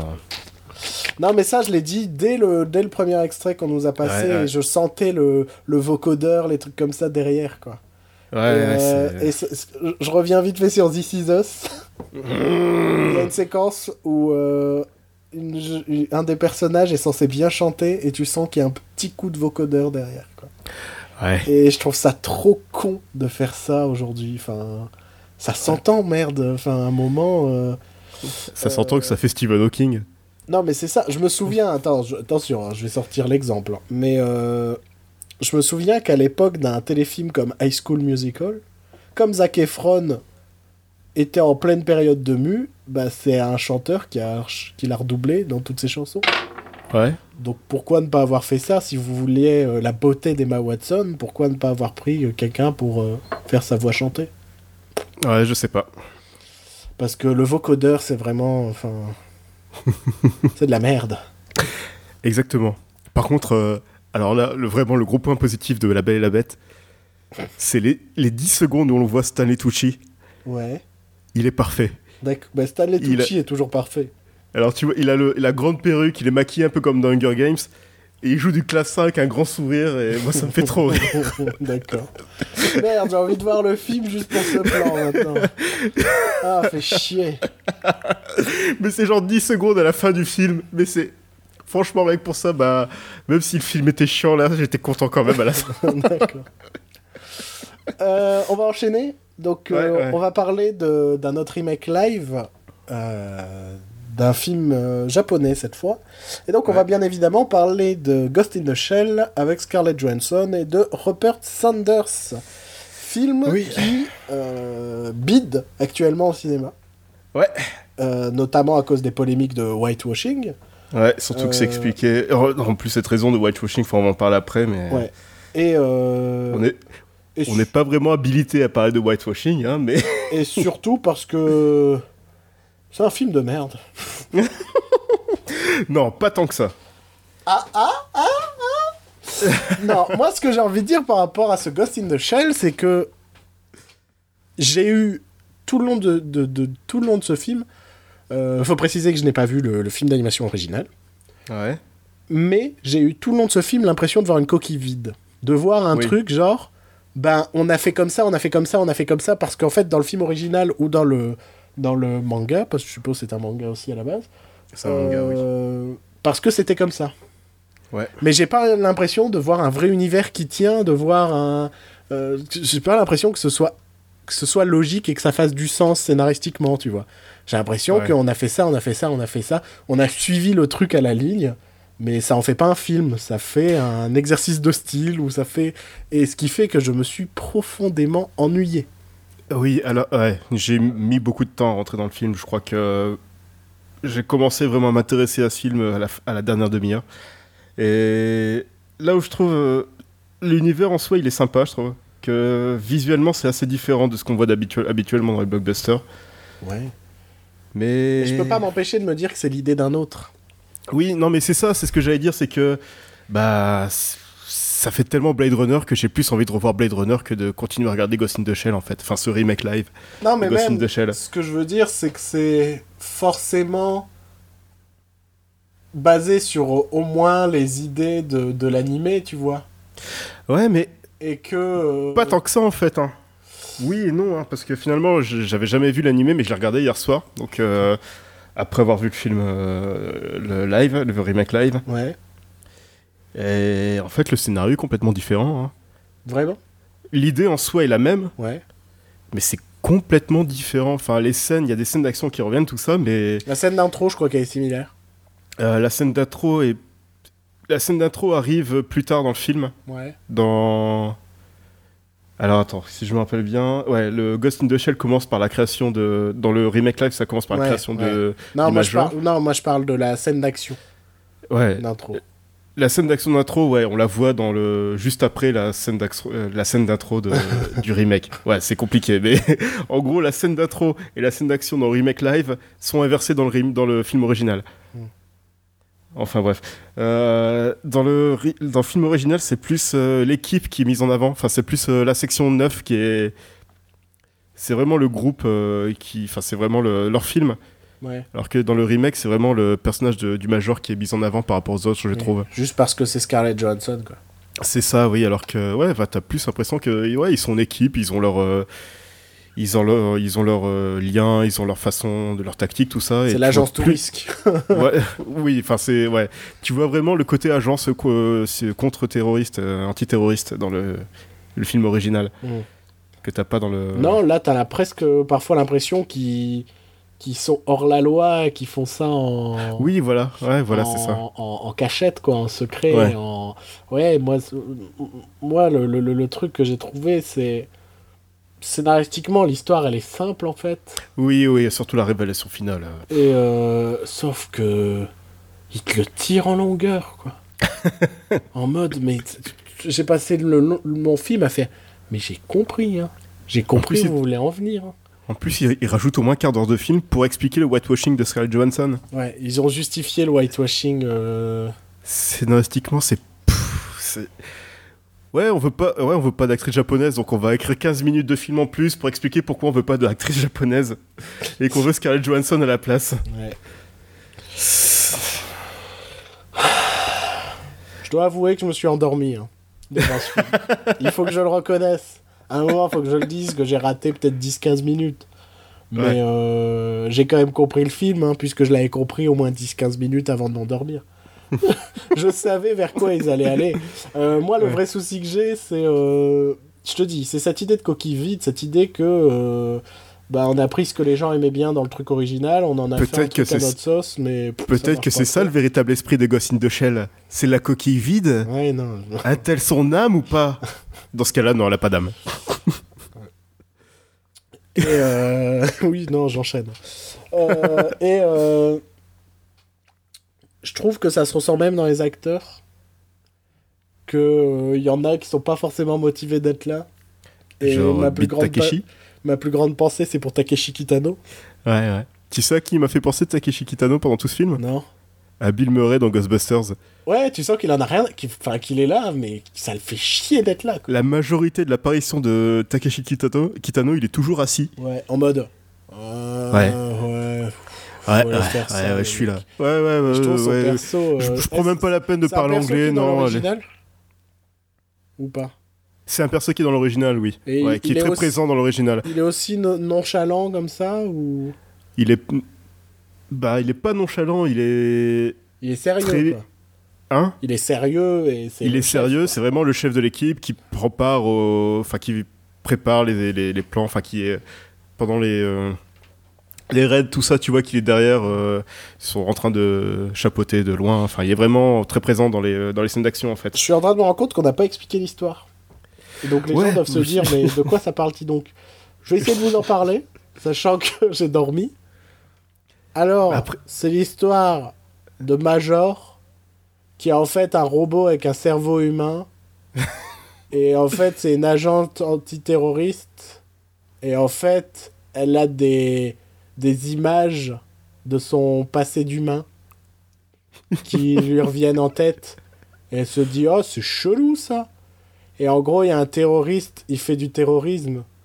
Et en fait, le terroriste, bah lui aussi, il est robot. Et il a des flashs d'humain. Waouh Et donc en fait, bah je vais pas spoiler, mais bon, on se doute que... On va vite fait spoiler après, par contre, euh, on, parce on que. se doute qu'ils sont liés, quoi. Oui. Et, euh, et donc en fait, bah, après, elle va essayer de comprendre ce qui s'est passé et, et se rebeller un petit peu contre ce- ses créateurs, ce genre de choses, quoi. Et Ouais, c'est... Ce qui n'a jamais été vu. Hein. Non, Non, le- la création qui se rebelle contre son, son, son créateur. jamais vu au cinéma. Non. Non, mais vraiment, j'ai trouvé que c'était un film plat, j'ai trouvé que c'est un film déjà vu. Euh, Scarlett Johansson, bah, pour moi, ça restera toujours Scarlett Johansson et c'est pas une très bonne actrice à mes yeux. Euh, elle fait le taf, hein, mais, mais je, je l'aime pas. Je, je, je la trouve pas charismatique, j'aime pas sa tête. Je- Oh, ça va. Ah non, non, non. Enfin, je sais pas, je trouve qu'elle a déjà fait ses preuves en tant qu'actrice de film d'action.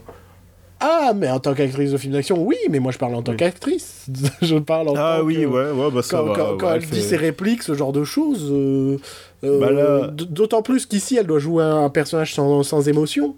Ouais, c'est donc ça. ça, ouais. l'aide pas non plus. Et je- Voilà quoi. Je. Non, je n'aime pas cette comédienne. Euh, ouais, je me fais encore plein d'amis. hein. Genre le mec, Ouais. le mec qui dit qu'il aime pas Scarlett Johansson. Quoi. Oh mon dieu, mais comment oses-tu? Ah, Bon, j'en ai rien à foutre, je l'aime pas. Euh, Et je sais pas, je... non, j'ai trouvé ça nul et mou et, et les, les seuls trucs intéressants, enfin, il y a des bonnes idées, mais tellement pas C'est les exploitées. idées, c'est les idées qui sont déjà dans le film original. c'est ça, c'est comme si tu fais un remake, genre... euh, De la Belle et la Bête. Non, non, je, non, je pense à un truc, c'est il y a un mec qui a fait un remake plan par plan. Je sais pas si t'en souviens, étant donné que nous avons été en cours ensemble, Joël, et que nous Ah avons suivi un cours de remake. Ah, c'est vrai. Et euh, et il y avait un mec qui avait fait euh, plan par plan fenêtre sur cour d'Alfred Hitchcock. Mais en, T'es sûr que c'est pas. Ouais. euh, si c'était fenêtre sur cour, mais en quoi? Tu parles pas de Psychose plutôt? Non, c'était fenêtre sur cour. Toi, tu veux Et parler Psy- de Gus Van Sant Ouais. De, Non, non, Psy- non, non. Moi, je parle d'un mec semi-amateur qui a refait fenêtre sur cour plan par Ah, plan. ok. D'accord, ouais. Et bah voilà, euh, ce qui était bien dans l'original, c'était bien. Mais après, le mec a fait aucun effort de. Enfin, en gros, il a même pas fait d'effort de décor, de costume, tout ça. En gros, il a filmé vraiment dans des appartements plan-plan, machin, tout ça. Mais juste, il a voulu faire un remake de Fenêtre sur cour, plan par plan. Mhm. Bah c'est ça, quoi. C'est une coquille, on a des bonnes idées. Tu vois. Ce qui tenait scénaristiquement dans l'original, bah, tient encore là, sauf que le film est moche, le film est, est- est pas intéressant à regarder. Et ce qui montre que c'est aussi important de, de je pense, d'être le, d'être le père de l'œuvre, en réalité. Puisque c'est toi qui maîtrises euh, les idées. Si, en Mhm. gros, t'as fait une œuvre et quelqu'un vient refaire exactement la même chose sans la comprendre, bah ça donne Ghost in the Shell, je trouve. Ouais. C'est un, un remake non réfléchi. C'est pas un King Kong de Peter Jackson où Peter Jackson dans son King Kong, il raconte en même temps King Kong et il raconte en même. C'est aussi un hommage au film King Kong. C'est deux choses. C'est un truc réfléchi. C'est un film de fanboy. C'est plein de choses. Ou The Thing de John Carpenter. Ouais. Là, Ghost in... Ouais, euh, ils sont quand même très différents. hein, le, le The Thing de Carpenter et. euh, Comment c'était? Oh merde. The- La créature d'un autre monde. Ouais, exactement. Euh, Mais c'est. Bah oui, mais c'est. Ça prouve que. euh, un remake quand tu travailles ton remake, voilà. euh, c'est réussi, ça. Quand- Enfin, Moi, je dirais même quand t'as vraiment envie de faire ton remake. Enfin, Ouais, voilà. si t'es vraiment fan de l'œuvre originale et que tu te dis, mais j'ai quand même envie d'en faire un remake, euh, ça ne peut qu'être plus ou moins réussi ou en tout cas valable. Là, le Ghost in the Shell, ben, je connais pas Rupert Sanders vraiment, hein, donc je sais pas s'il est vraiment fan de Ghost in the Shell, Mhm. mais j'ai j'ai pas l'impression qu'il a pris la substance de l'œuvre. Non, pas du tout. Il a pris euh, les trucs cool. Ouais, ouais. C'est- Ouais, c'est ça. Ça, c'est cool, veut mettre pareil.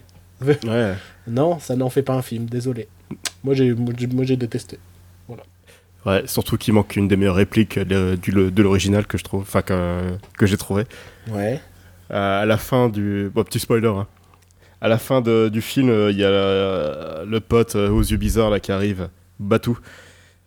Je sais pas, à chaque fois qu'il dit Batou, je pense à Joker qui fait Ouhou, Batou Enfin bref, euh, à la fin, il débarque avec son gros flingue pour euh, sauver euh, le Major. Ouais. Et dans l'original, il dit Désolé, j'étais en retard parce que je devais aller chercher ce gros flingue qui se trouve à l'ag- à l'agence et je voulais m'en utiliser. Je voulais l'utiliser. D'accord. Je sais pas, dans le pr- en Je- principe, je Je vois l'idée, ouais. Genre, le mec, il est allé chercher le gros. En mode, putain, si je l'utilise pas maintenant, je l'utiliserai jamais. c'est ça. il a fait un détour pour aller chercher le flingue, quoi. Surtout que tu vois pas la scène où il va le chercher, tu vois juste Ouais, qu'il va aller sauver Major, puis après il arrive, genre euh, je, je la sauve. Ah désolé, j'avais juste Mais ce ça, flingue à récupérer. c'est la touche euh, animée, dans le sens où même dans quelque chose de sérieux, de temps en temps, tu peux avoir juste une réplique. Ah, en plus, il est vas très sérieux Ghost in the. Shell. hein. Bah ouais, je n'en doute pas. Et t'as des répliques comme ça euh, qui font rire. Il y a toujours des, Et- des- des petites touches comme ça. Donc, Ouais. est-ce qu'on Et- conseille Ghost in the Shell, le remake? Non, mais je conseille l'original par contre. Ouais. ouais. Surtout que, bah, si vous voulez pas des twists à deux balles, ou. Bah, en fait, euh, le héros et le méchant, ils étaient potes à la base, ils étaient même amoureux. C'est Bon, pas ça dans l'original? Non, non, c'est pas du tout ça dans l'original. D'accord, mais en fait ça n'a aucun rapport. putain, il va falloir que je batte l'original. Moi je pensais vraiment que, genre, euh, il y avait des. Ah bah putain, attends, je suis sous le choc que ça n'ait aucun rapport, quoi. ok, bah je vais aller voir ça, moi. Ouais, t'as, les t'as des scènes identiques, t'as l'idée de, de base qui est vraiment pareille, mais oui, mais en fait, euh, c'est, ouais, c'est, le méchant est pas pareil. et- En fait, je pense qu'ils en ont fait un film américain. Avec Exactement. Des, des, des, des, Parce que- des poncifs américains. T'as aucune, euh, aucune idée du passé du Major dans le film euh, original. Ouais. Elle va jamais voir sa mère, elle va pas se dire euh, Ah, mais qu'est-ce, qui qu'est-ce que vous m'avez fait? Comment je suis arrivé là? D'accord, il n'y a pas tout elle ça? est, bad- elle est badass de bout en bout, c'est tout quoi. D'accord, ok. Putain, ok. Ouais. Bon, bah, il va falloir que, que j'aille voir ça pour. euh, parce que je pensais quand même. Je pensais pas que c'était à ce point-là différent, en fait. Ok, donc je comprends les gens que j'ai vu s'énerver en se disant putain, ça a juste pris euh, des idées, mais en fait, euh, Ouais. c'est pas du tout l'œuvre originale. Ok. Non. Ok. Euh, on va parler d'un dernier petit film Ouais. qu'on a eu l'occasion de voir cette semaine, mais qui n'est pas du Ouais. tout sorti cette semaine. Pour finir sur une bonne note. C'est ça. euh, on, avait instauré il y a deux semaines un petit truc, genre on finit toujours l'émission par un petit point positif. Et euh, cette semaine, le, le- le hasard veut qu'on ait vu euh, le même film.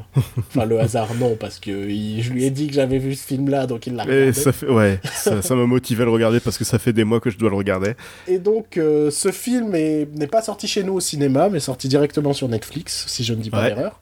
Et ce ça, film, c'est. J'allais dire Man Seeking Woman. C'est- This Is Us, donc une Us, sitcom sur NBC. c'est pas une sitcom, c'est une Ouais, je sais, je sais. Putain, C'est- t'as pas écouté ce que j'ai dit, quoi. Non, j'ai pas écouté. Tu parles de quoi déjà? Je parlais des montagnes hallucinées de Guillermo del Toro. En fait, Ah, tu t'es endormi, endormi une heure, Joël. Mon dieu, je me suis endormi autant de temps que toi devant Ghost in the Shell. Ouais. À, à préciser que la dernière fois que je m'étais endormi au ciné, c'était pour Lockout. Donc, qui était le, le plagiat de New York 1997. écrit, enfin, écrit entre grosses guillemets par Luc Besson. Oui. Enfin, Et, euh, taper avec des grandes boxes sur un- une machine à écrire. Donc, ça faisait euh, 3-4 ans, par là, que je m'étais pas endormi au cinéma. Peut-être même plus. C'est pas je me suis hein endormi. je- Moi, je me suis endormi- endormi devant Jupiter Ascending. Non, non, non. Je crois que c'était la dernière fois que je me suis endormi devant un film. ouais. La dernière fois où je me suis violemment endormi au cinéma. Parce que déjà, Lockout, c'est pas mal. Il faut que je précise. euh, Lockout, je me souviens m'être réveillé. Enfin, non, je m'étais pas rendu compte que je m'étais endormi. Et je m'étais tourné vers Joël en faisant Bah, bah, elle était blonde dans la scène d'avant. Pourquoi maintenant elle est brune avec les cheveux courts? Ou c'est l'inverse, hein, je sais plus exactement. Oui, oui, ouais, ouais. Et, et Joe me fait Bah, bah, bah elle s'est coupé les cheveux, elle s'est fait une teinture il y a genre 15 minutes. Et j'ai fait Ah ouais, bah j'ai dormi alors. et, euh, et la dernière En fois plus, t'avais suis, ronflé pendant la séance, je me où je rappelle. me suis. Ah, c'est possible. Mais la dernière fois où je me suis vraiment endormi violemment, c'était au-delà de Clint Eastwood. oh, ce film est un calvaire. Vraiment. Oh, un cauchemar. Un cauchemar. Et je crois que c'était la seule tentative de. C'était qui? C'était pas Cécile de France dedans? Si, si, c'est ça. C'était sa seule tentative de film américain, non? Cécile de France? Ça, Je pense, ouais. Oh mon dieu, un cauchemar ce film. Je suis devenu dingue. Je me- Enfin, dingue au point de m'endormir, quoi. En mode. euh. Donc, bon, parlons d'un bon film. Puisque j'ai Oui. toujours pas cité le titre du film dont nous allons parler. Et donc, nous avons eu l'occasion de, de regarder sur Netflix, euh, plateforme euh, internet euh, euh, mondialement connue, j'ai envie de dire, Swiss Army Man de euh, Daniel Kwan et Daniel Schneider. Schneider? Oui. Schneider? Schneider? Daniel. Euh, qui sont justement crédités comme Daniels, donc euh, les Daniels, on va dire, qui raconte l'histoire d'un personnage euh, campé par Paul Dano qui, Ouais. euh, isolé sur une, une île déserte, euh, tente de se suicider lorsque soudain, tout à coup, euh, la mer lui apporte un cadavre. euh, n'importe quel cadavre. un cadavre qui pète, euh, joué par euh, Daniel Radcliffe. Et, euh, et en fait, ce cadavre va lui redonner de l'espoir pour essayer de s'en sortir. Et, euh, et de là s'ensuit un film. euh, Waouh! Ouais. Alors déjà, premièrement, euh, l'épée dans la comédie, c'est vraiment le degré zéro. Ouais. C'est, il y, a rien de moins drôle qu'un paix dans un dans un film comique. Ouais. Et alors, et là ils t'ont complètement retourné le principe du gag de paix. Ouais. Et ils t'en ont fait un film d'une heure et demie. Un, un film plein d'espoir et de, enfin, de, de- émouvant et drôle quoi. Enfin, Je te rappelle que quand je t'en ai parlé, que j'avais vu le film, je t'ai quand même dit ce film, c'est le Citizen Kane des films de paix. c'est ça. Bah oui, exactement. Parce que c'est une heure et demie de prout. C'est un film absurde, surréaliste, stupide presque par moment. Je pense que clairement, c'est le film le plus absurde, stupide, avec un fond aussi noir et sérieux que je connaisse. C'est-à-dire que t'as une comédie avec des proutes, avec euh, euh, des, des passages sur la masturbation, ce genre de choses, étant donné Mhm. que, euh, bah, puisqu'il est tout seul et que le cadavre, ça a une forme humaine, bah, ça va devenir un peu son copain, et donc il- euh, le film est quand même très bavard, quoi, il passe son temps à lui parler. Donc, on a un film vraiment euh, débile, quoi. Enfin, Ouais. l'un des premiers plans du film, on va préciser, c'est euh, Daniel Radcliffe, comme on l'a dit, pète. C'est un cadavre qui pète. Et donc, il va se servir de Daniel Radcliffe comme d'un jet ski pour traverser un, un bras de mer, quoi. Et atteindre une île plus grande, enfin, une Ah, plage, en tout cas. Et c'est un des premiers plans du film, et c'est même là qu'apparaît euh, l'écran en titre, si je me trompe pas. C'est ça. Et, tu dis, donc ça, c'est le début de mon film, et c'est déjà le truc le plus what the fuck que j'ai vu de ma vie. Euh, Waouh! Oh, waouh, je ne sais pas où on va aller. Je rappelle qu'il baisse le frog de Daniel Radcliffe pour qu'il aille plus vite. Oui, euh, si vous, voulez voir, si vous voulez voir le cul de Daniel Radcliffe, voyez le film. C'est un petit C'est conseil. le film à voir. C'est un petit conseil familial. Euh, c'est drôle, je trouve. J'ai trouvé ça Oui. super drôle. Enfin, euh, il y a des séquences. euh, Après, c'est difficile d'en parler sans spoiler, mais il y a des séquences où euh, il y a des montages hilarants. Euh, notamment, euh, même la musique est drôle en fait. Enfin, oui, oui, bah oui, le je- montage où, le montage où il se, il se lie vraiment d'amitié avec le cadavre. Ouais. Euh, Il y a, il y a- il- t'as Paul Dano qui chante par au-dessus, enfin, attendant la chanson qui est chantée par Paul Dano où il explique comment il se lie d'amitié avec le cadavre et tu, il explique, enfin, il chante tout ce qui apparaît à l'écran. C'est. Il y a, il y a- y a des moments, comme à un moment, il parle de Jurassic Park au cadavre. Ouais. Il y a des moments dans la musique où. euh, donc, c'est une musique euh, mi- à moitié a cappella, on va dire. Ouais. Où, euh, où on se retrouve à avoir l'air de Jurassic Park ou des trucs comme ça, fait a cappella dans le film. Même la, je- même la musique est absurde et drôle. J'ai jamais entendu euh, une version aussi déprimante et, et belle de Cotton Eye Joe. Mais- C'est- c'est- Donc, Cotton Eye Joe, hein, qui est la chanson que tout le monde co- connaît. euh, euh, Joël, peux-tu nous chanter un extrait? Uh, where did you come? Where did you go? Where did you come from, Cotton Eye Joe? Voilà. Et donc, il y a un passage déprimant avec ce morceau. Ouais. Et c'est quand même ouf. Et il se passe pas scénaristiquement plein de choses dans ce film. C'est pour ça qu'on, qu'on- les rares choses qui se passent scénaristiquement, on les garde. On, on les, on- avec Joël, on a vu le film, Ouais. on les connaît. Mais on n'a pas envie de vous les gâcher. Mais ce qu'on peut vous dire, c'est si vous cherchez un film absurde Complètement atypique, ouais. et qui à la fin du film va vous amener à vous, à, à vous poser des questions. Mais vraiment, je dis pas ça pour déconner. À la fin, il y a plein, y a, y a- tu te dis ah d'accord, oh merde en fait, euh, tu vois.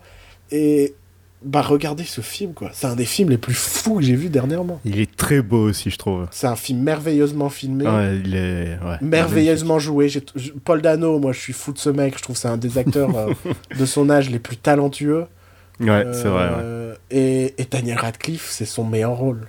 Et- mais je dis pas ça péjorativement parce que oui, Non, euh, non. il joue un cadavre. Non, vous n'imaginez pas le talent comique de Daniel Radcliffe pour jouer un cadavre. non, mais je sais pas si t'es d'accord, quoi. Si, si, si. et ouais, et- c'est et l'autodérision qu'il faut avoir pour jouer un cadavre. Un cadavre qui pète. Sincèrement. Et, et je me suis dit, mais merde, en fait, Daniel Radcliffe, il a une vraie fibre comique, quoi. Ouais, mais il est cool, il a toujours été cool. Oui, mais on, on- on- franchement, c'est pas un mec qu'on a, vu, on a vu particulièrement dans des comédies, tu vois. Vrai, ouais, c'est vrai. ouais. Et hors de, de ce film, je me dis, il a une vraie fibre comique. Il pourrait faire. de- Parce que là, il est, il est dans, du, dans du comique visuel, tu vois. Ouais. Et, et- et il est super drôle dans ce comique-là. Ça semble absurde, hein, une nouvelle fois, parce qu'il joue un cadavre. Mais il est super drôle dedans. Et. Et merde, quoi. C'est brillamment joué, brillamment filmé. Moi, je- moi, j'ai adoré ce film de bout en bout. Ah, pareil, Et, franchement, ouais. et, et je comprends que ce soit pas sorti en France. Parce que, enfin, je comprends, même si je trouve ça dommage, hein, je précise. Euh, Attends, non, non, oui, si Alexandre Astier galère à financer Pardon. son Camelot, on comprend pourquoi euh, Swiss Army Man n'a pas été distribué au cinéma en France. parce que c'est un film fou. J'ai jamais. j'ai- Ouais, ouais. Franchement, souvent quand je vois un film, j'arrive à trouver des équivalents. Genre, t'as bien aimé ce film, je peux te conseiller ça, ça, ça. Là, je me retrouve avec un film où j'arrive pas à le catégoriser et à le comparer à d'autres films. C'est presque comme si un film comme, euh, je sais pas, comme euh, Zoolander avait en, en trame de fond, euh, je sais pas, un film comme. euh, comme. La liste de Schindler. Bon, c'est peut-être un peu extrême, mais c'est ce genre d'idée, quoi. C'est qu'on a un truc ultra stupide avec un fond ultra sérieux et sombre. Et je trouve ça exceptionnel d'avoir réussi à faire ça et que ça marche et que ce soit aussi bien fait, aussi fou. Eh, mais j'y pense, là, ça existe ce film euh, comique euh, de Zoolander mixé à la liste de Schindler, c'est le film de Jerry Lewis qui n'est jamais sorti. Ah Ah euh, Comment le, le, le, le- Le jour où le clown est mort Je sais pas le jour, le jour, le jour où le clown pleura, un truc comme ça. Ouais. Donc qui était euh, qui est un film que Jerry Lewis a tourné euh, dans les années 60, je suppose, 60-70. Je Qui est- je dis 80, je pense. Plus tard, tu penses, ouais? Ouais, Ok. ouais, enfin bref. Qui est l'histoire d'un d'un clown durant la Seconde Guerre mondiale et, et et on ne sait pas à quel point, on ne sait pas pourquoi, quelle raison ont fait que euh, Jerry Lewis lui-même refuse de sortir ce film. Parce que le clown est en train de faire rire les enfants dans les camps de concentration. Enfin, c'est un clown dans. Ouais, mais d'un point de... quand tu y réfléchis de ce pitch-là, tu pourrais tirer un drame. Ouais. Tu vois, un film touchant sur un mec qui, euh, euh, en tant que clown, va continuer à essayer de. Ben de- d'adoucir la peine, on va dire, des, des gens dans, dans les camps, tu vois. Tu peux tirer un truc très dramatique, très fort, un film à Oscar, tu vois. Ouais. Ouais. Donc je sais pas quel est le contenu de son film. Je sais pas, mais sur Wikipédia, il y a le scénario complet. Ouais. C'est vrai? Ouais, ouais. D'accord. Tu, tu veux que je te dise la fin? Ouais. Bah, à la fin, euh, les enfants. c'est pas drôle, hein. Enfin, je veux dire. c'est non, c'est pas drôle, c'est vraiment dramatique. euh, dans le- C'est juste qu'à la fin, bah, les enfants qui, qui, qui faisaient rire pendant tout le film, enfin, qui essayaient de, de rendre heureux, Ouais. euh, sont emmenés à la, dans les chambres à gaz. Ouais. Et du coup, pour essayer de les réjouir, il les fait rire en les emmenant aux douches. Et le film se termine euh, avec les enfants qui continuent à rire et ils se font doucher. En fait, je pense que le souci, c'est que son film était pas de super bon goût, quoi. Même Ouais, dans le voilà, drama, quoi. C'est. Ouais, ouais, ouais. ouais. Ouais. Déjà qu'il y avait eu la polémique avec Spielberg à l'époque de la liste de Schindler. faut savoir qu'en France, la liste de Schindler est un film qui s'est fait descendu par de nombreux journaux. Euh, ça fait tout... Il faut toujours se le rappeler, ça. hein. Euh, parce que euh, beaucoup considéraient qu'on n'a pas le droit de faire euh, du suspense sur la Seconde Guerre mondiale, pas le droit Ouais. euh, L'une des critiques, c'était la scène des douches de Spielberg, où euh, bah, on a toute cette tension pour qu'au final les douches soient de réelles douches. Ce qui pour moi est une idée brillante, parce que. Parce que la séquence, elle est super forte. Euh, et ben, en France, c'est un truc sur lequel on a complètement craché et qu'on a complètement démonté. Et Mhm. euh, donc, je, je suppose que le film de, de Jerry Lewis aurait fait une énorme polémique. Sûrement, oui. Surtout Jerry Lewis, qui est une grande star en France, hein, je le rappelle. Non, Que les qui n'est critiques qu'une de grande star en France. Quoi? C'est une grande star qu'en France, j'ai envie de Oui, dire. voilà, c'est ça, oui. C'est ce que je voulais dire, oui. Ouais. Et je le rappelle que les critiques ciné de l'époque euh, encensaient Jerry Lewis dans tout ce qu'il faisait. Mais beaucoup de gens sens Jerry Lewis. Moi, je ne comprends absolument pas une seule seconde. Ouais, comme la prof de ciné qu'on avait euh, à, l'époque. Ouais, Mais, celle qui nous euh, faisait notre, nos cours de remake. Ouais. Mais euh, non, j'ai du mal. moi, Je ne comprends pas. Jerry Lewis, je ne comprendrai jamais Jerry Lewis. Je... Bah, c'est drôle hein, quand t'as 8, 9 ans. Et encore. Franchement, un mec comme Eddie Murphy, par exemple, m'a jamais fait rire enfant, tu vois. Et Eddie Murphy, c'est déjà un sous Jerry Lewis. Oh là là. Quoique, je sais pas en fait. Je sais pas. Non, mais ils sont pas vraiment dans la même catégorie. J'ai fait le rapport par, par rapport au remake qu'il avait fait de Professeur Folding, de Ouais. Naughty Professor. Mais, Ouais. euh, Mais non, c'est pas la même ouais, chose. c'est pas, c'est pas la même chose. En même temps, je sais pas si aujourd'hui il reste vraiment des comédiens de gags visuels. C'est un truc qui a très mal vieilli, quoi. Ouais. Euh, c'est un truc qui a disparu, on va dire, dans les années 70-80, peut-être. Je sais pas. Ils ont retenté, euh, il y a quelques années, là, de ressortir les, les trois Stooges. Et euh, moi, je l'ai vu, hein. je sais que toi, tu l'as pas vu. J'ai vu la moitié du film. Après, les trois, je les trouve pas mauvais. Les trois Ah non, mecs sont- qui, reprennent les personnages des trois Stooges. Ouais, non, a, en soi, a- ils sont. il y a une vraie performance de, Ouais, réussir à, à faire des. C'est une performance technique, hein, euh, c'est sportif, tout ça. C'est. Mais mais mais j'ai pas 4 ans et demi quoi.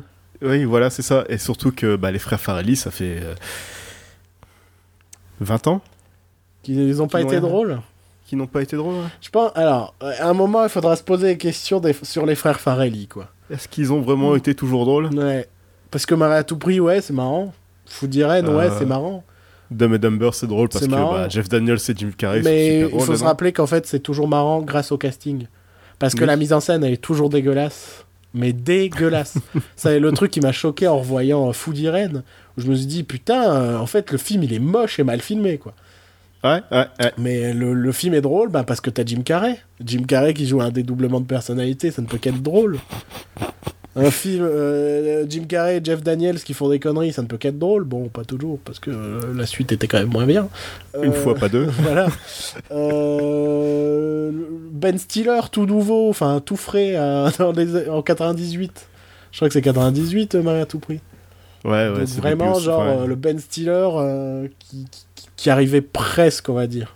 Parce qu'il y avait Non, quand même ouais, son show à la télé, il y avait tout ça avant. Il a, il a quand même réalisé Disjoncté aussi, hein, Avant, quelques années avant ouais, ça. ouais. Mais 98, je pense, c'est le moment où Ben Stiller est devenu euh, dans le Star System, tu vois. Ouais, voilà. Donc euh, c'était à cette époque-là où c'est puis Cameron Diaz aussi, tu vois. Mhm. C'était le casting qui jouait beaucoup. Derrière, les frères Farelli, ils ont essayé de faire un film sur un chien qui pète avec les Jonas Brothers, quoi. Je crois qu'il s'est jamais fait ce film, mais il était, Oh, merde. ils étaient censés le faire. hein. C'était un de leurs projets. Ouais. En parlant de qui pète, Ouais. Revenons sur euh, Swiss Army Man. Swiss Army Man. Je suis d'accord. Cette parenthèse était beaucoup trop longue. Donc, euh, Swiss Army Man qu'on ne peut que grandement vous conseiller. Ouais, ouais, franchement. mais avec une condition. Je pense qu'il faut avoir un humour particulier. Je sais pas si t'es d'accord. Bah, je pense qu'à partir du moment où tu acceptes ce plan de Paul Dano qui, enfin, qui, qui chevauche Daniel Radcliffe à travers les vagues, Ouais. si tu acceptes ce plan, je pense que tu peux continuer à regarder le film sans problème. Si ça, ça te fait rire, tu vas aimer le film. Si tu Voilà, vois ce c'est ça. plan en se disant, mais qu'est-ce que c'est que cette merde Et, ce, Ne regarde et, ce pas. pl- et ce plan arrive dans les 5 premières minutes du film, donc Ouais. voilà, vous n'avez pas beaucoup de, de films à regarder pour euh, savoir s'il pouvait Je suis continuer ou pas. d'accord, je pense que c'est un bon test. Ouais, c'est un bon test. Je trouve ils l'ont fait exprès, tu vois, en se disant, Ouais. euh, on va leur mettre une scène débile dès le début. Si les gens se marrent, bah ils vont se marrer tout le long du film. Si les gens détestent, ils vont détester le film. Ouais, surtout qu'à euh, Sundance, il y a plein de gens qui ont quitté la salle à cause de, de l'humour du film. C'est vrai? Ouais, ouais. Pourtant, c'est un film qui est bien reçu aujourd'hui euh, par les, par- quand je regarde les critiques sur internet, tout ça. Euh, ouais, mais ouais, Sundance, euh, D'accord. c'est- c'est- Mais en même temps, je comprends, c'est un humour tellement. euh, Je crois pas qu'il y ait vraiment du pipi caca, mais on en est pas loin, quoi. Hmm, non. Il y a pas de pipi caca. Mais, ouais, il marche euh, dans la merde à un moment, mais. Ouais, mais à B, il y a, y a des trucs tellement absurdes et, et tellement euh, surréalistes. Mais, mais bon, après, il y a le souci qu'on veut pas vous spoiler, quoi. Ouais. Il y a Daniel Radcliffe qui est utilisé comme fontaine à eau à un moment. Ouais. Bah, en même temps, oui, tiens, on pourrait expliquer le titre. Le, le titre s'appelle Swiss Army Man. C'est euh, cette idée de couteau suisse. C'est cette idée de- d'un homme couteau suisse. Et donc, en fait, il Ouais, va voilà. servir de Daniel Radcliffe pour faire plein de choses.